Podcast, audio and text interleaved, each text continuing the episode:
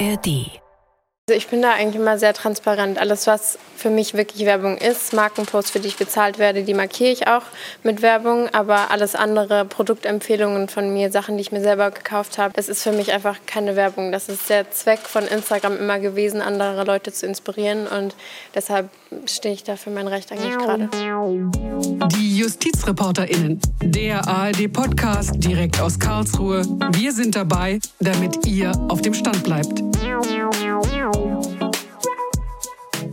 Ja, hallo, schön, dass ihr wieder dabei seid. Ich bin Bernd Wolf und wir sprechen heute über Influencerinnen. Pamela Reif war das ganz am Anfang. Das ist eine Influencerin und äh, wer vielleicht nicht weiß, was ist genau eigentlich Influencerin? Ich habe mal in Wikipedia nachgeschaut. Es kommt aus dem Englischen natürlich, beeinflussen. Und als Influencer werden seit den Nullerjahren Personen bezeichnet, die aufgrund ihrer starken Präsenz und ihres hohen Ansehens in sozialen Netzwerken als Träger für Werbung und Vermarktung in Frage kommen. Pamela Reif, die von eben, 24, ist eine sehr erfolgreiche Influencerin mit über 6 Millionen Followern und sie ist bekannt für ihre Fitnessprodukte. Wir reden nachher auch noch mit einer ganz anderen Influencerin. Bei mir im Studio ist Frank Bräutigam von der ARD Rechtsredaktion. Grüß dich, Frank. Hallo Bernd, grüß dich auch. Warum bist du da, Frank? Das Geschäftsmodell der Influencer Influencerinnen ist rechtlich umstritten.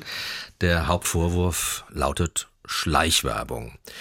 Pamela Reif, die Influencerin von eben, die hat jetzt in Karlsruhe schon zweimal vor Gericht gestanden, vom Landgericht und vom Oberlandesgericht. Du warst dabei, Prozessbeobachter. Vom Landgericht, das war ein Prozess, den du als launig und als außergewöhnlich bezeichnet hast. Kannst du uns mal sagen, worum es da ging? Also im Streit ist ja hier das sogenannte Tagging. Da erscheinen Fotos auf dem Account, das Instagram-Account. Und dann, wenn man da drauf geht, kommen so kleine schwarze Bildchen, sage ich mal, die, eine Art Link. Wenn man da draufklickt, kommt man zum Anbieter der Kleidung, die Pamela Reif dort gerade trägt. So, darum geht es. Muss man das als Werbung kennzeichnen, auch wenn Pamela Reif jetzt von dem Kleidungshersteller gar kein Geld bekommen hat. Das war spannend, weil erstmal Pamela Reif vor Ort war. Sie kam zu dem Termin ins Landgericht. Das war natürlich auch ungewohntes Terrain erstmal für sie, aber sie ist dann da aufgetreten, hatte auch einige ihrer Fans im Publikum da, hat dann danach auch Autogramme geschrieben. Also sie, sie hat sich da schnell dran gewöhnt an diese Atmosphäre. Und besonders spannend war eben auch die Verhandlung, der Dialog mit dem Vorsitzenden Richter. Denn der hatte im Gerichtssaal relativ schnell wissen lassen, er hat sich erkennbar gut vorbereitet und wollte so ein bisschen diesem Vorurteil entgegenwirken, die Justiz hat das Netz nicht verstanden. Das sind alles irgendwie quasi Unwissende hier. Und so wurde das da sehr spannend, dieser Dialog zwischen Pamela Reif und dem Richter vor allem. Mhm. Welchen Eindruck hattest du denn? Hat der Vorsitzende Richter sich intensiv auch darauf vorbereitet? Weil wir haben ja ganz offen gesagt beim Bundesgerichtshof manchmal auch die Frage, zumindest die offene Frage, ältere Herren, kennen die sich so wirklich aus in diesen Niederungen der jungen Leute, die im Internet unterwegs sind? Was für einen Eindruck hattest du von dem Richter? Mein Eindruck war, ja, der hatte sich gut vorbereitet. Also ähm, der zitierte zum Beispiel, ähm, er war neulich in der Bahn und im Bahnheft, da war ja ein Interview mit Stefanie Giesinger, einer großen Influencerin auch. Und ähm, die hat Folgendes gesagt und so weiter. Dann hat der, das war mein Highlight in dieser Verhandlung, auf einmal sein Handy gezückt und gesagt, gucken wir doch mal so einen Post uns einfach an. Das klingt jetzt für viele Hörerinnen und Hörer vielleicht normal, aber ich habe noch nie erlebt, dass ein Richter auf der Richterbank ein Handy zückt. Das Gegenteil ist immer der Fall. Wenn irgendwo genau. was klingelt, gibt's gleich mal eher ein Ordnungsgeld. Ne? Ja, ganz genau. Auch so. beim Bundesgerichtshof. Und die, die Pointe war dann, dass er da drauf guckte, Instagram aufrufen wollte und sagte, oh, schlechter Empfang hier. Das war irgendwie auch symbolisch für die Ausstattung der Justiz vielleicht so. Und dann hat er aber wirklich mit Pamela Reif darüber gesprochen und hat seine Zweifel angemeldet, was sie dort tun. Ist das wirklich nur privat und können gerade die jüngeren Userinnen und User wirklich unterscheiden, was sie dort machen? Ihr Argument in dem Eingangssatz vorhin, dass sie den Zusammenhang herstellt, kriege ich Geld dafür, dann ist es Werbung, kriege ich mhm. keins dafür, dann ist es ja vielleicht sogar Pressefreiheit, Meinungsfreiheit. Und genau da hat der Richter angesetzt. Er hat gesagt, natürlich verstehe ich Ihre Interessen, aber er hat vor allem die Position der Userinnen und User eingenommen, vor allem der Jüngeren.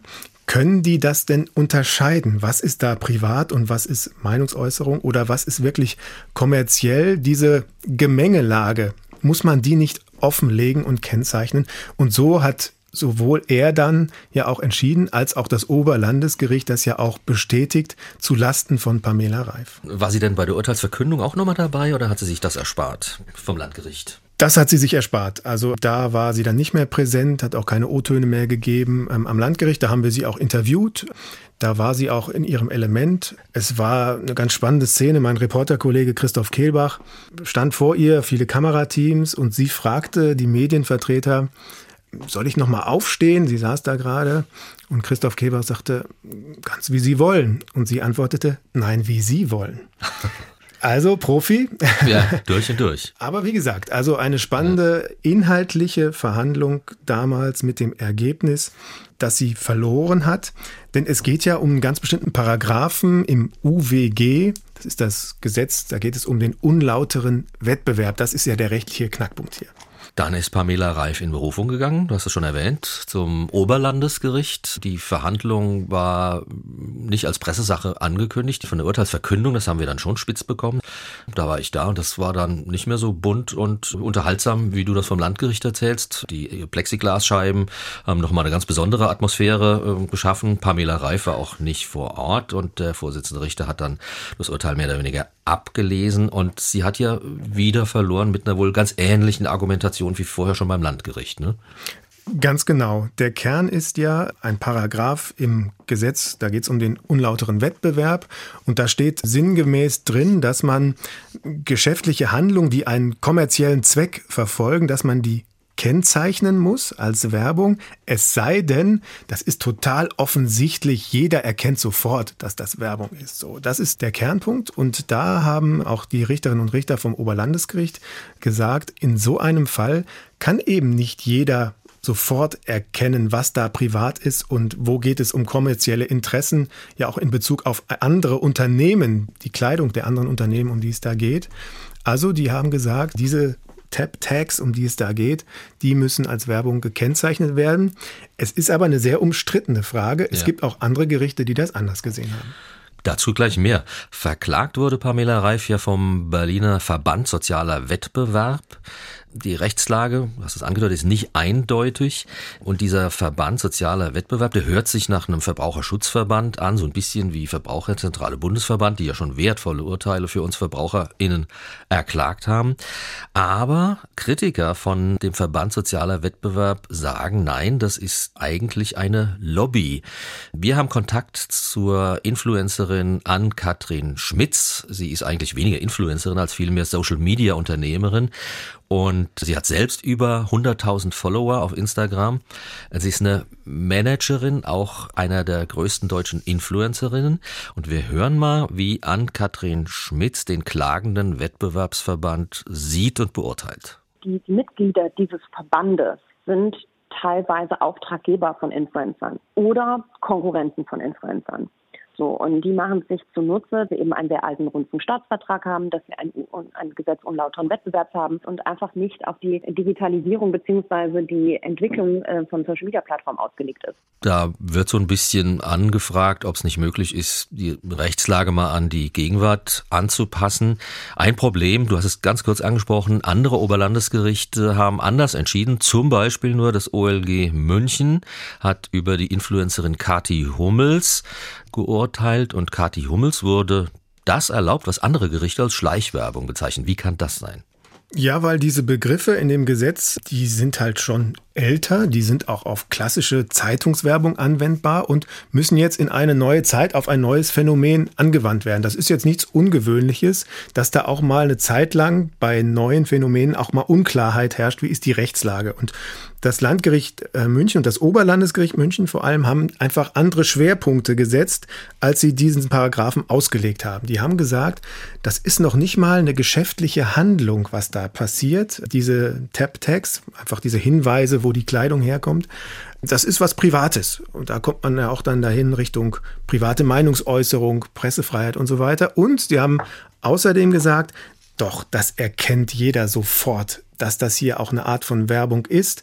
Und deswegen muss man das nicht kennzeichnen. Das ist diese Ausnahme, die der Paragraph eben zulässt in bestimmten Fällen. Da sagt zum Beispiel Karlsruhe, das ist nicht okay und München sagt, das ist okay. Das ist bei Gerichten manchmal so, dass die sich nicht einig sind, wie man das auslegt. Deswegen ist es auch wichtig, dass das noch weitergeht hier zum Bundesgerichtshof in Karlsruhe. Das ist nicht das letzte Mal, dass wir über das Thema hier rechtlich sprechen. Ja, aber es hört sich so an, als würde das OLG München tatsächlich ohne die Betrachtung äh, urteilen, dass es hier auch um jede Menge Geld geht, weil eine Geschäftshandlung abzulehnen in diesen Performances auf Instagram ist für mich ehrlich gesagt ein bisschen weltfremd.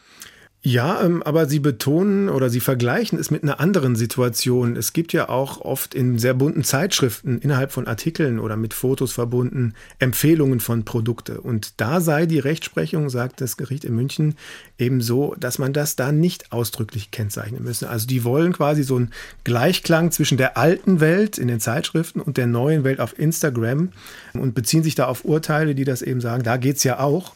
Wir rechnen alle damit, dass dieses Geschäftsmodell der Influencerin oder die Frage als Werbung kennzeichnen oder nicht vor den Bundesgerichtshof kommt. Jetzt mal die Frage an dich. Ist das eigentlich Sache des Bundesgerichtshofes oder sollte das nicht vielleicht besser der Gesetzgeber regeln? Weil du hast ja auch das UWG, das Gesetz gegen den unlauteren Wettbewerb, angesprochen. Wer ist da gefragt, die Justiz oder der Gesetzgeber? Solange es die Gesetze gibt, muss die Justiz die auslegen. Und wenn der Gesetzgeber, das ist sein gutes Recht, äh, meint, die Urteile, die die obersten Gerichte entsprechen, sind ungerecht und entsprechen nicht dem, was die Praxis machen sollte und was gelten sollte, dann kann er das ändern. Das ist seine Freiheit. Und man muss sogar noch dazu beachten, das basiert alles auf europäischem Recht. Also es könnte sogar sein, dass der BGH, wie wir das hier in Karlsruhe ja oft erleben, das sogar noch Luxemburg vorlegt, weil das Gesetz, auch dieser Paragraph, auf europäischem Recht basiert. Also es kann sogar sein, dass das alles noch richtig lange dauert, bis es geklärt ist. Und da könnte der Gesetzgeber natürlich auch sagen, diese Unsicherheit wollen wir nicht, wir wollen Klarheit schaffen. Nun hat das Bundesministerium für Justiz und Verbraucherschutz, das ja diesen Markt auch beobachtet, einen Regelungsvorschlag gemacht. Was steht denn da drin? Ja, die haben auch diese Urteile mitbekommen und wollen mehr Rechtssicherheit schaffen und das Gesetz anpassen. Das Ziel ist so ein sicherer Rechtsrahmen und es geht eher in Richtung dessen, was die Influencerinnen möchten. Also da soll klargestellt werden, dass wenn so ein Post oder so ein Tag vorrangig der Information und der Meinungsbildung dient und gleichzeitig kein Geld fließt, dass man das dann nicht kennzeichnen muss. Also es ist eher die Linie, die ähm, das OLG in München vertritt, die soll dort gesetzlich klargestellt werden. Das ist allerdings jetzt noch kein Gesetzesentwurf, der schon in die üblichen Bahnen geleitet wurde. Das ist noch ein sehr frühes Stadium. Ich weiß jetzt noch nicht genau, ob die das wirklich vorantreiben oder ob die erstmal abwarten, ob vielleicht der BGH genau das Gleiche entscheidet und man das Gesetz gar nicht braucht. Also das ist noch nichts, was jetzt wirklich unmittelbar bevorsteht, eine neue Regelung. Und bald soll es ja auch Wahlen geben und jeder hat vor Augen, dass dann vielleicht eine andere Koalition regiert. Ganz genau, vielleicht ähm, setzt man dann nochmal neu an oder es versandet sogar. Dieser Begriff der Influencerinnen, so habe ich den Eindruck, hat in letzter Zeit immer mehr gelitten, fast ein bisschen bemakelt. Ich weiß nicht, ob ich recht habe, aber es gibt seit kurzem wohl auch einen Ersatzbegriff. Das ist ja immer so in der Sprache, wenn ein Wort verbrannt ist, dann gibt's Neues, was eigentlich das Gleiche meint. Und der Influencer von morgen heißt, glaube ich, Content Creator. Aber wir wollen hier auch mal hören wieder äh, die Einschätzung von Ann-Kathrin Schmitz über den Begriff Influencerin. Diese Negativbehaftung des Begriffs wurde so richtig befeuert im Zuge der ganzen relativ durchweg negativen Berichterstattung der klassischen Medien im Zuge äh, der Frage nach der Kennzeichnungspflicht. Und ähm, da hat das Ganze so ein bisschen angefangen. Viele große einschlägige Medienmagazine haben da irgendwie grundsätzlich eher ein Feindbild geschaffen, würde ich sagen, was jetzt zuletzt durch unter anderem Prominente wie Oliver Pocher, die gerne auf so einen Zug aufspringen und mittlerweile ein eigenes Influencer-Lesber-Format im klassischen TV haben und Ganze irgendwie noch weiter befeuert. Und mittlerweile ist die, die allgemeine Vorstellung eines Influencers, glaube ich, jemand, der letztendlich nur als Werbeplattform dient, der wenig Inhalte mit Mehrwert schafft und letztendlich einfach nur Selfies postet den ganzen Tag und sein, sein Leben dokumentiert. Dass dahinter aber teilweise wirklich ernstzunehmende Unternehmen Unternehmerinnen und Unternehmer stehen, wird bei der Debatte gerne mal so ein bisschen unter den Tisch gekehrt. Einfach auch, weil das natürlich das ganze Administrative, diese Aufgaben sind weniger sexy darzustellen auf Instagram und Co. als ein, ein schönes Leben und eine tolle Reise und irgendwie ein neues Beauty-Produkt. Ja, und wenn ich da mal reingucke, ich habe immer eine rosa-rote Brille auf und folge genau dieser Illusion. Die JustizreporterInnen aus unserer Redaktion, die haben mal auf Karlsruher Straßen nachgefragt, und zwar wirklich primär in der Insta-Zielgruppe der 16- bis 24-Jährigen. Und Franziska hat gefragt, lasst ihr denn euch von den Influencerinnen wirklich beeinflussen und kauft ihr das, was die dann euch da zeigen? Ja, also ich muss sagen, ich habe tatsächlich noch nie was gekauft, was mir da gezeigt wurde. Teilweise bei manchen Sachen, was einem da so vorgestellt wird, denke ich halt auch, so muss man jetzt nicht so unterstützen, dass die da jetzt auch noch Geld für bekommen. Und also es spricht mich jetzt auch oft nicht so an. Also wenn mir da Zahnaufheller aufgeschwatzt werden soll. Also keine Ahnung, was ich damit soll. Ich folge eigentlich so richtigen Influencern gar nicht so sehr. Wovon ich mich aber sicherlich beeinflussen lasse, sind irgendwie gerade so Sportler. Das sind ja keine klassischen Influencer, die machen halt trotzdem nebenher Werbung. Und ja, dass ich da dann ein neues Trikot kaufe oder sowas in die Richtung, hat sicherlich schon stattgefunden. Also nicht an Kleidung, das eigentlich gar nicht, weil das sind ja meistens irgendwelche Online-Shops in den USA oder sowas, das gar nicht.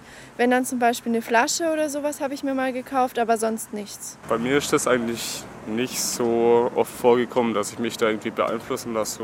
Also vielleicht im Unterbewusstsein, aber so, dass ich direkt irgendwas gesehen habe und mir dann bestellt habe oder so, habe ich eigentlich noch nie gemacht. Die Influencerinnen, die machen ja zum Beispiel auch Pressefreiheit geltend. Das klingt natürlich sehr heroisch, aber machen wir uns nichts vor, Frank. Es geht um eine Menge Kohle, denn ein Stück weit, du hast es auch schon angesprochen, haben die InfluencerInnen ja die klassische Anzeigenwerbung abgelöst. Und mit dieser Werbung, ob es jetzt Schleich oder irgendwann vielleicht mal reguläre Werbung auf Instagram ist, werden Milliarden von Euro generiert oder abgerufen. Deswegen ist ja die rechtliche Klärung dringend notwendig. Und ich habe an Katrin Schmitz, also die Social Media Managerin, gefragt, was sie bei der derzeit unklaren Rechtslage ihren Kundinnen, also den Influencerinnen, rät. Man muss leider Gottes, und mir widerstrebt dieser äh, Rat selbst, aber man muss zur Überkennzeichnung raten. Das bedeutet letztendlich jeder jede Verlinkung, jede Marke, also auch deutlich nicht nur über eine Verlinkung, sondern auch deutlich sichtbar mit Logo, jede Verlinkung eines Freundes, der, weiß ich nicht, eine relevante Followeranzahl hat in sozialen Netzwerken oder auch für die Nutzung von Hashtags, die irgendwie mit Marken zu tun haben, das muss alles gekennzeichnet werden. Ob da letztendlich ähm, ein geldwerter Vorteil vorliegt oder nicht, müsste man dann im Einzelfall ähm, oder auch nach Abmahnung erstmal beweisen können. Das heißt, wenn ich jetzt zum Beispiel eine Handtasche zeige und die habe ich mir selber gekauft und habe die da entsprechend die Marke auf Instagram verlinkt, einfach um meiner Community den Service zu bieten, zu wissen, wo kann ich das Produkt kaufen, beziehungsweise auch als Inspirationsquelle zu nutzen. Ja, so ist ja nichts anderes als die Analogie zum Beispiel zu einem klassischen Frauenmagazin in dem Fall, die ja auch Handtaschen abbilden und äh, Marken dazuschreiben. Und Ann-Kathrin Schmitz hat auch erzählt, dass sie vor kurzem auch genau den Fall hatte, dass eine Influencerin, nämlich Nova Lerner Love, die auch über eine Million Follower hat, verklagt wurde.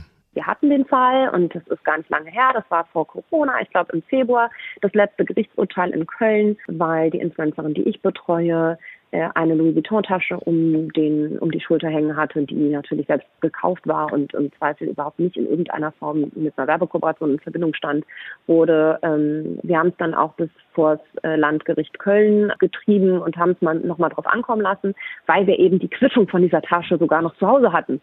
Ja, die ist bei uns in der Buchhaltung noch gewesen und wir wurden wegen mehreren Fällen abgemahnt und ähm, auch da hat das Landgericht Köln wieder ganz explizit entschieden, nein, ähm, das ist eine Platzierung einer Marke und das muss entsprechend gekennzeichnet werden. Also eigentlich ein sehr ähnlicher Fall.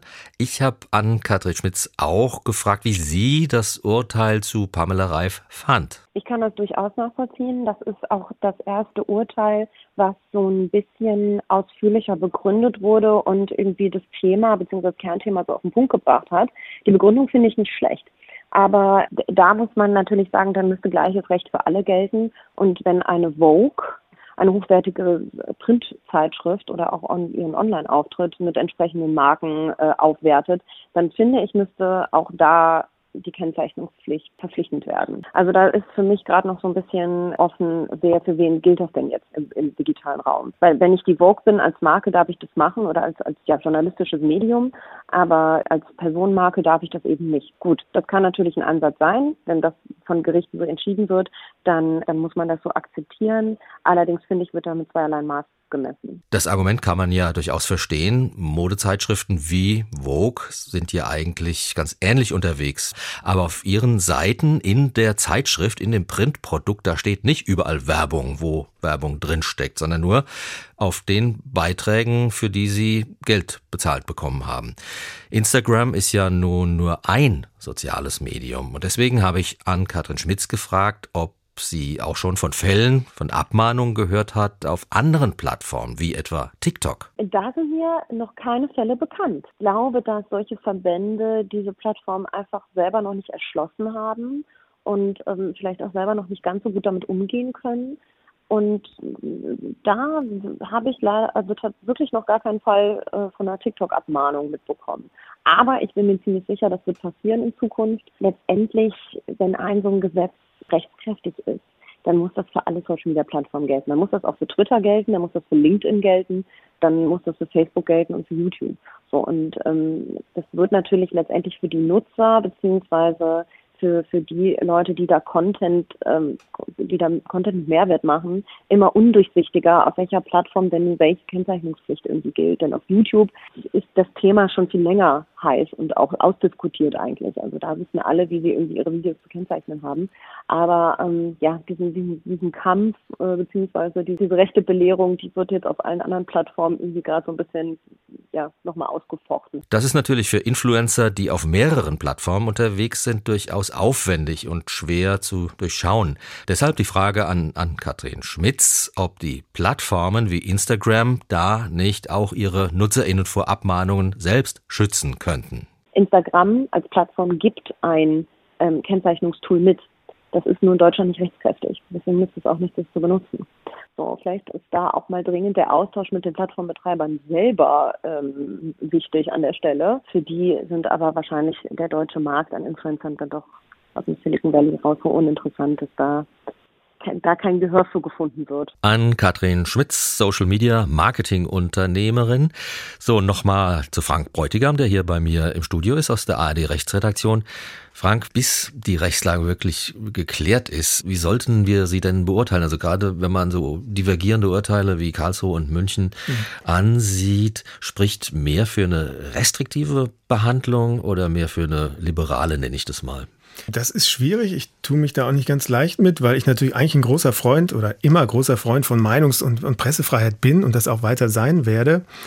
Ich kann aber auch sehr gut nachvollziehen, dass diese Schutzinteressen der doch oft sehr unbedarften Userinnen und User und sehr jungen Userinnen und User, dass die eine wichtige Rolle spielen. Also ich kann diese Argumentation aus Karlsruhe der Gerichte hier sehr gut nachvollziehen und würde erstmal dieser Linie folgen, aber das ist auch ein sehr ja, Prozess mit sehr viel Dynamik. Also ich habe mir noch keine ganz abschließende Meinung gebildet. Okay, dank dir erstmal, Frank. Wir gucken gerade nochmal auf das, was kommt, bei, etwa beim Bundesgerichtshof nächste Woche, wo wir JustizreporterInnen auch wieder präsent sein werden. Es gibt eine spannende Verhandlung, finde ich, vor dem ersten Zivilsenat. Da klärt der BGH zwei Fälle, nämlich die Frage, durften Medien, in dem Fall Druckerzeugnisse, durften die ungefragt mit Promi-Fotos um Klicks beziehungsweise für ein Gewinnspiel werben.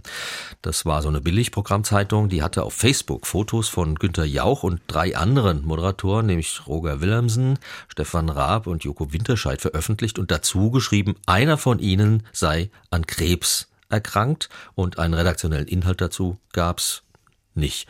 Im zweiten Fall klagte der frühere Kapitän des Traumschiffes, Sascha Hehn, weil die Bild am Sonntag mit seinem Foto ein Urlaubslotto illustriert hatte und das fand er auch nicht lustig. Also Donnerstag ist das. Ob es ein Urteil gibt, ist noch offen. Kennen Kl unsere Hörerinnen und Hörer eigentlich Sascha Hehn noch? Was meinst du, Bernd? In den Wiederholungen auf ZDF-Theaterkanal, er gibt's auch nicht mehr. Also Schwarzwaldklinik und Traumschiffkapitän sind so die Stichworte. Also ich weiß, ich habe das noch geguckt, ich gebe es zu. Ja, muss man sich nicht für schämen, Frank. Danke. Ja, wir konnten aber auch früher schon sonntagsabends Fußball spielen. Lieber Frank, ich danke dir für deine Auskünfte und deine Einschätzung. Und das war für heute ARD, die JustizreporterInnen. Und ich freue mich schon aufs nächste Mal mit euch. Ciao, macht's gut und das sagt Bernd Wolf. Thank you.